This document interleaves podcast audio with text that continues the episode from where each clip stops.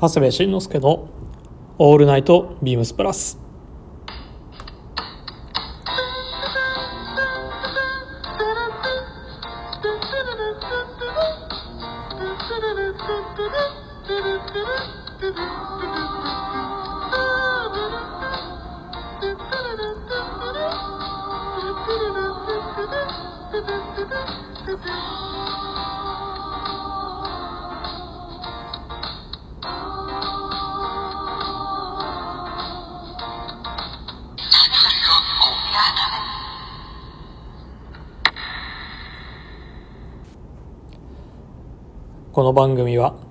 っていくスタイル。変わらないサウンド。 All Night BEAMS PLUS。Supported by Shure。音声配信を気軽にもっと楽しく。 stand.fm 以上各社のご協力でビームスプラスのラジオ局プラジオがお送りいたします。こんばんは、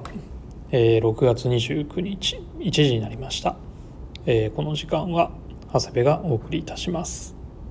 まあみんなと違ってちょっと短めの30分弱ではございますがお付き合いください。いやもうねドラゴンズが大変なことになってましてまあ先週は火曜日まあちょうど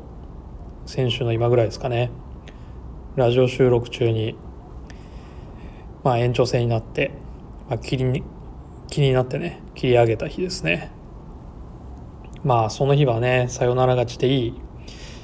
週のスタート切れたかなと思いきやそっからですねまあ5連敗。まあうち2試合がね10対0という大敗でねもう打てないわ抑えれないわでまああっという間に最下位転落ですよ。まあタイガース戦はねそのうち2試合は勝てそうな試合もあったんですがまあここぞというところでね打てない。あとはツーアウトからタイムリー打たれちゃうみたいなね。まあ悪いところばかり出てる試合でしたね。まあ立浪監督に代わって今シーズンはまあ育成のシーズンとまあ見てる方もね割り切ってはいるもののやっぱり勝てないとねちょっとフラストレーションがたまるというかストレスなってきますよね。まあやっぱりねチーム力見るとタイガースとねスワローズはと比べちゃうとねまあ相手はねやっぱしっかりしてますよね。まあドラフトの戦略戦略がいいというかねあの取った選手がねちゃんと育ってるからそうも熱いですしね。まあ、ドラゴンズは、まあ、今最下位なのは、まあ、育成の過程なので仕方ない。としてもですね、まあ、今怪我人がね続出してまして、まあ、今日から山形郡山で東北2連戦なんですけどもジャイアンツとねまあ主砲のビシェードもいない。まあ正捕手の木下もいないっていうところでねまあ選手層の薄さが、まあ、露呈しているような状況ですね。まあ、若き手法としてねファンの期待を一身に背負っていた石川君はね左膝前十字靭帯損傷ってことでね、まあ、結局昨日ねあの手術に踏み切りっていう報道もありましてまあ復帰が来年の夏場以降になるんじゃないかっていうことですしね。まあ満身創痍なんですけども。まあただねその分控えだった選手たちにはあのチャンスでもありますからまあこういった数少ないチャンスを生かしながらもうぜひともねがむしゃらにレギュラー取りに行ってほしいと思いますね。怪我して帰ってきた人たちがもう居場所がないぐらいやってやればいいんじゃないかなと思います。まあ、石川君のね膝前十字靭帯損傷っていうのはねまあ昔ではありますけどもあの元大英の、まあ、国母ですね、まあ、右と左の違いはあるもののあの同じあの膝の故障をしたんですけどもまあその翌年ですねあの国語はジャイアンツに移籍をするんですけどもまあその怪我の翌年に、まあ、3割1分4厘40本っていうねまあ打率はキャリアハイっていうまあ怪我から復帰してそれでも成績を残せるっていうね前例はありますのであの復活に向けて頑張ってほしいと思います。国防はあのリハビリの期間にね食事や体のこと勉強して、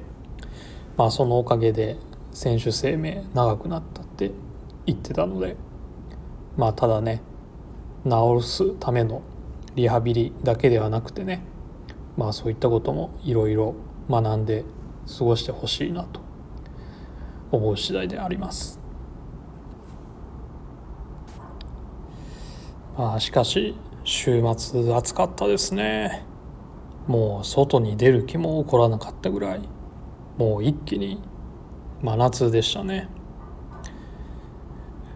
まあ観測史上最速の梅雨明けということですけどまあ梅雨がね早く終わっても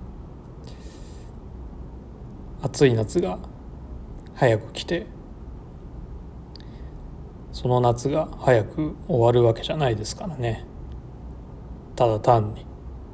長い夏が始まったというだけで。いや実は暑いのちょっと苦手なので先が思いやられますね。まあ報道だとねもう早速夏の、まあ、梅雨が短いですからね。あのキャベツとかレタスのちょっとね野菜類が高くなるんじゃないかとか。あとダムにね水が溜まってないんであの節水しないといけない状況になるんじゃないかとか。まあいろいろ言われてますけども。まあそんなことがない夏になるといいなと思います。まあ、てことで、えー何がてことでなんですけども、まあ、お便りいただいてますので紹介させていただきます。えー、親子でプラス愛過去父さんからです。先週の放送を聞いていたら、えー、先週っていうのは先々週のことですね、えー、先週の放送を聞いていたら長谷部さんからまさかのお礼の言葉。ちょっとびっくりしてしまいましたがラジオで聞くととてもいい響きでした。こちらこそありがとうございました。長谷部さんが MD として店舗からオフィス勤務になってしまい以前より会う機会が減りましたがラジオを通して、えー、声が聞こええー、聞けることは楽しみです。今回オールスター感謝祭でオフィス勤務のスタッフさん店舗スタッフさんと会えたことも親戚の人たちと会ってるみたいな感じでとっても嬉しかったな。半年後に会えるのを楽しみにしています。最後にリクエスト長谷部の「これはいい」で、えー、夏のショーツ特集などをお願いいたします。いつもありがとうございます。親戚の集まりみたいでっていうのがねいいですね。あのプラスを愛してくださるお客様とあのプラスが好きなスタッフと集まってなんかいろいろお話ししたりするっていうのはねやっぱり楽しい時間でしたね。実は先週の収録とあのくださったレターが前後してしまいましてあの紹介が一周遅れてしまいまして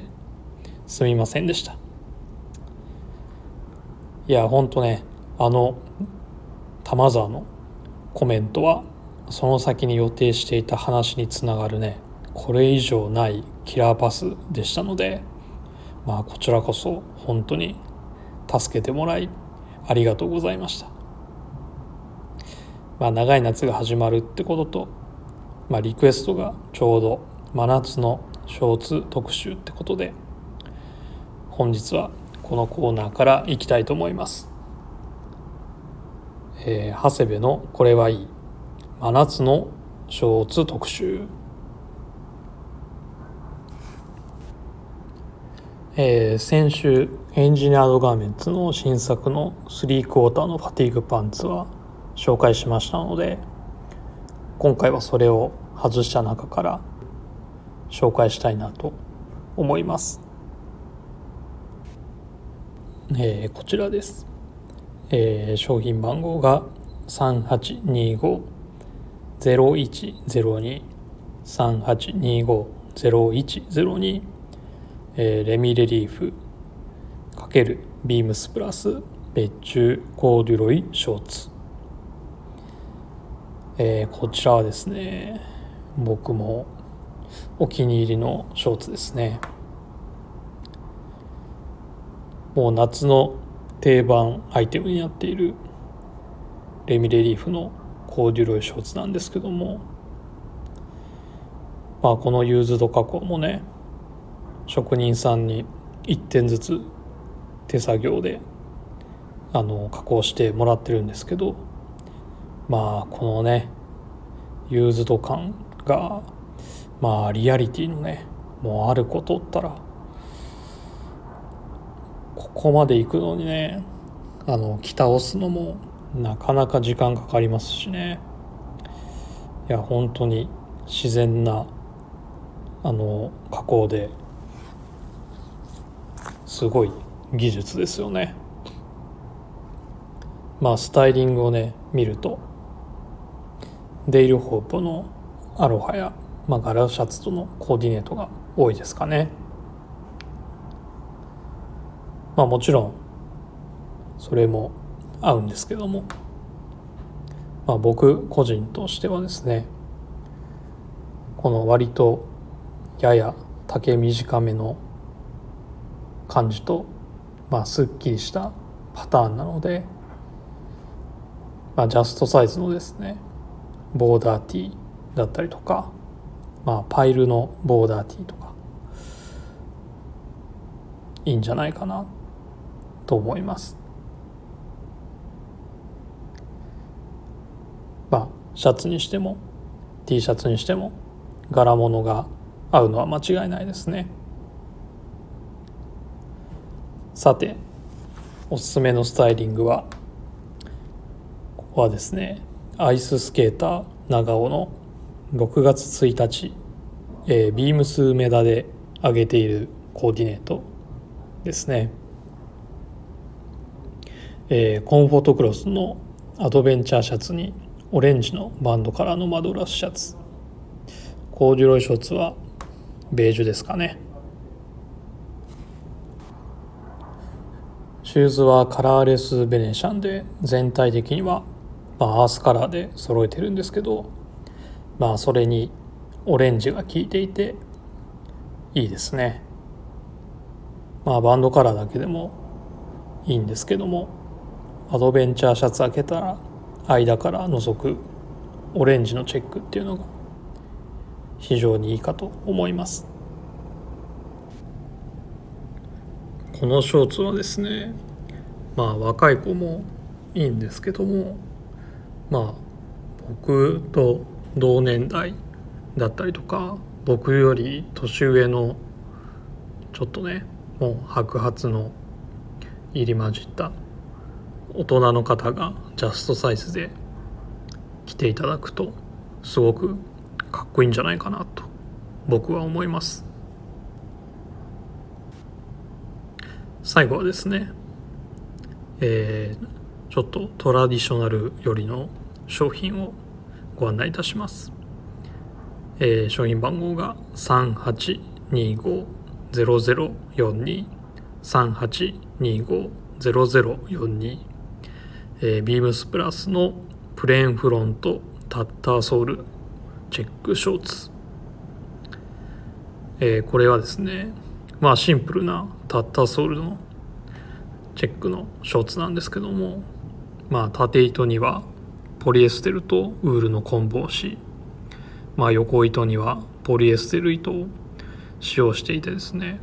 まあ非常にドライタッチで。まあゆったりめのねシルエットも相まって。まあ清涼感もありますし。オープンカラーやボタンダウンのシャツを合わせてもまあクラシックなスタイルに仕上がるショーツですね。まあ個人的にはニットポロにバティックのジャケットなんていいんじゃないでしょうか。おすすめのスタイリングはですねビームスみなとみらいの竹島さんの6月4日のコーディネート。グリーンのタッタソールにサックスのループイラーのショートスリーブのコーディネートなんですけどもまあねサックスにグリーンっていう色合わせもいいですしまあそこにね白のサファリハットをチョイスしてるっていうのがねまた爽やかでいいんですよね、まあ、サイズのバランスも抜群にいいですしね。まあ、竹島さんはご自身のあの紹介文でも大人だからできるカジュアルって書いてあるんですけど、まあ、帽子やバンダナの小物使いも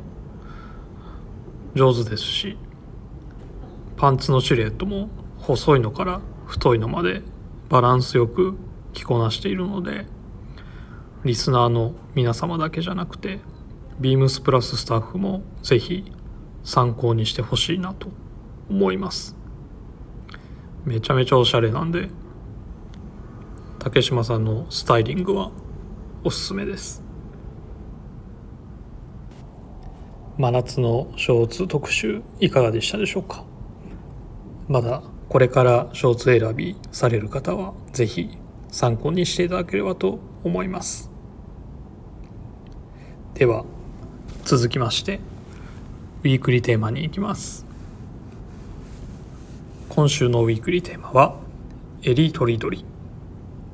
えー、ビームスプラスといえば圧巻のシャツバリエーション。ビームスプラスは半袖シャツやポロシャツを今シーズンも多彩にご用意。ボタンダウンオープンカラーイタリアンカラーポロカロカラーなどなど。あなたはどれがお好み、えー、昨日のチーム96の3人は佐藤がウェアハウスのイタリアンカラーで吉沢と坂本がボタンダウンのプローバーだったかな。まあビームスプラスといえばボタンダウンが顔なんですけど。まあ最近はねオープンカラーやワークシャツなんかのバリエーションも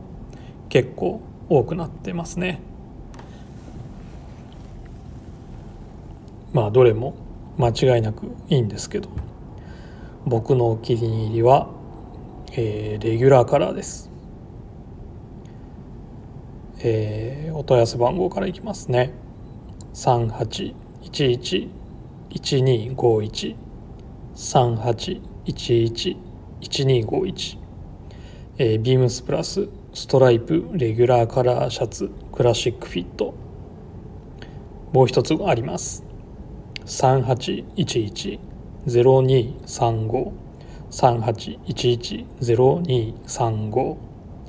ビームスプラス。レギュラーカラー。120ミコブロードシャツ。クラシックフィット、えー、これ同じ形の、えー、レギュラーカラーのクラシックフィットですね、えー、形はですね1950年代後半から1960年代頃の、まあ、アローっていうアメリカのねブランドのレギュラーカラーシャツをベースにデザインしているんですけども。まあ当時のね6ボタンのフレンチフロント、えー、前立てが、えー、前にないやつですね。裏前立てになってる仕様で。まあ袖口は行ってこいの仕上げ。行ってこいっていうのはですねあのカフスの開き部分の簡易縫製始末のことでですねあのまあパイピングであの始末するんですけども同じ位置に戻ってくるようなイメージから行ってこいっていう始末とあの呼ばれるようになったってことですね。まあ、パイピング始末と言ってもいいんですけどもまあカフス、まあ、ガントレットボタンがない、まあ、本当に簡易的なあの始末ですね。まあ、開き止まりの位置はねあの縫製した後は立体になってしまうのであの裏をつまんで止めてるたりとかするんですけどもあのそういった仕様になってますあとはバックスタイルの細いヨーク、まあ、襟先のね裏にはあのカラーキーパーが入るポケットもついてましてあの取り外しできるカラーキーパーもね入ってますので、まあ、タイドアップしたジャケットとのコーディネートもできるようになってます、まあ、僕はね普段外してるんですけど、まあ、当時のドレスシャツを感じられるディティールですね。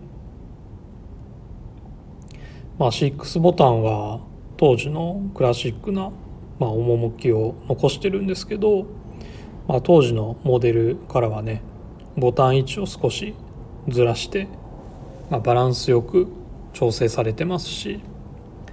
まあ、やや長めの着丈や独特の A ラインのシルエットはまあゆったりとした着心地とリラックス感のある作りとなってます。まあだからねあのショーツとすごく相性がいいんですよね。まあこのシリーズはまあ、ホワイトとブルーの120ミコの生地ですね、えー、ブロードの生地で定番で展開していまして、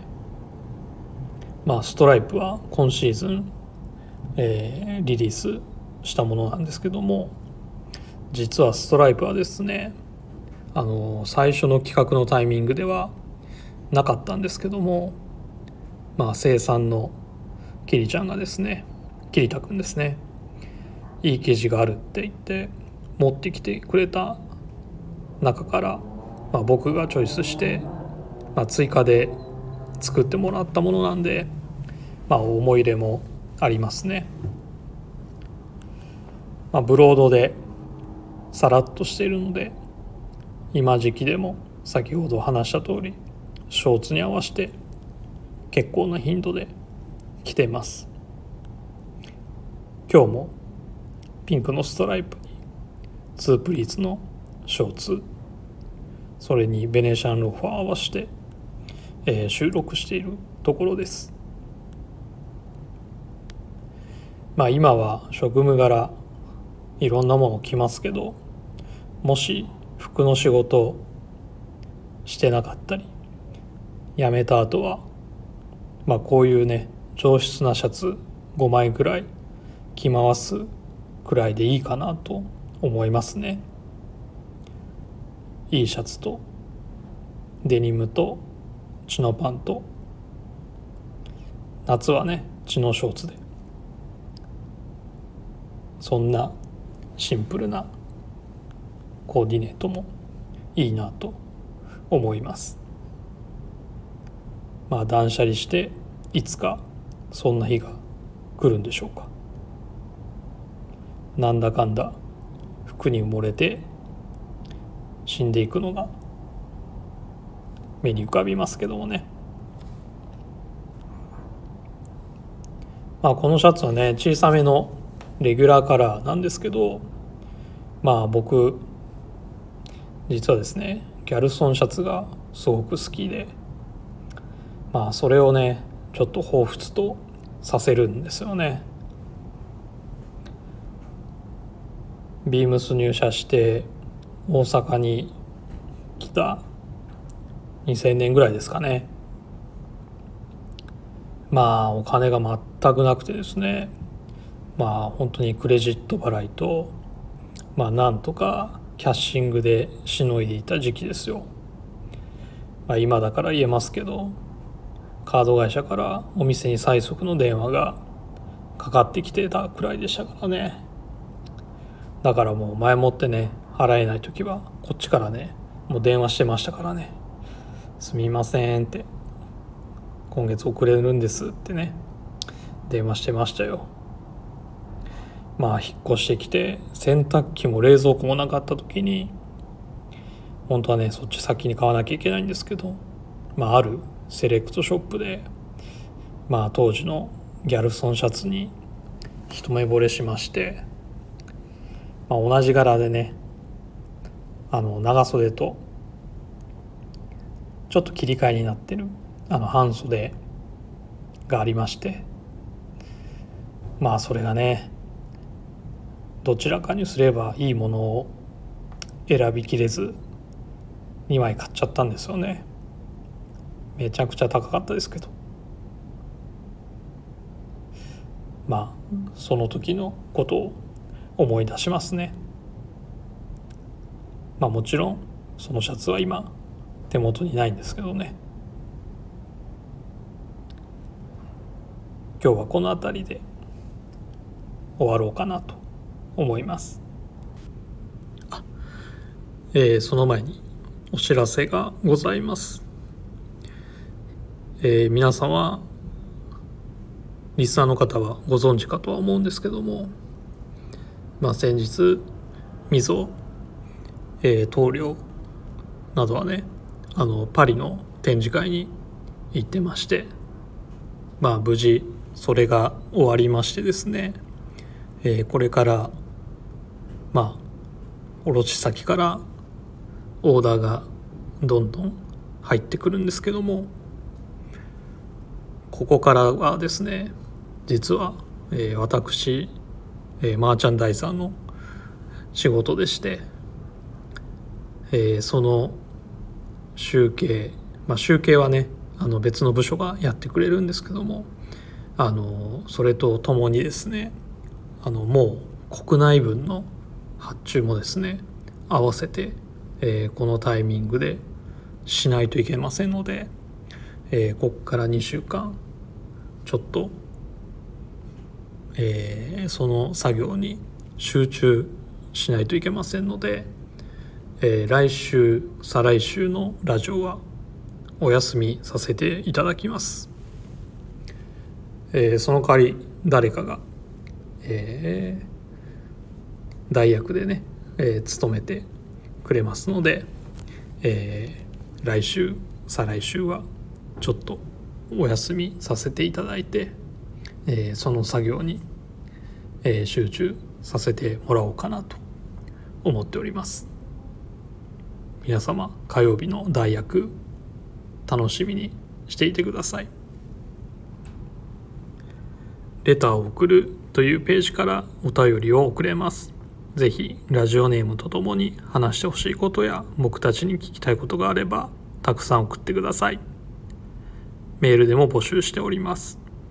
メールアドレスは bp.hosobu.gmail.com bp.hosobu.gmail.com ツイッターの公式アカウントもございます。Beams アンダーバープラスアンダーバーまたはハッシュタグプラジオをつけてつぶやいていただければと思います。では明日の、えー、チアーズ田坂の会、えー、お楽しみにしてください。では今週はこの辺で。また来週。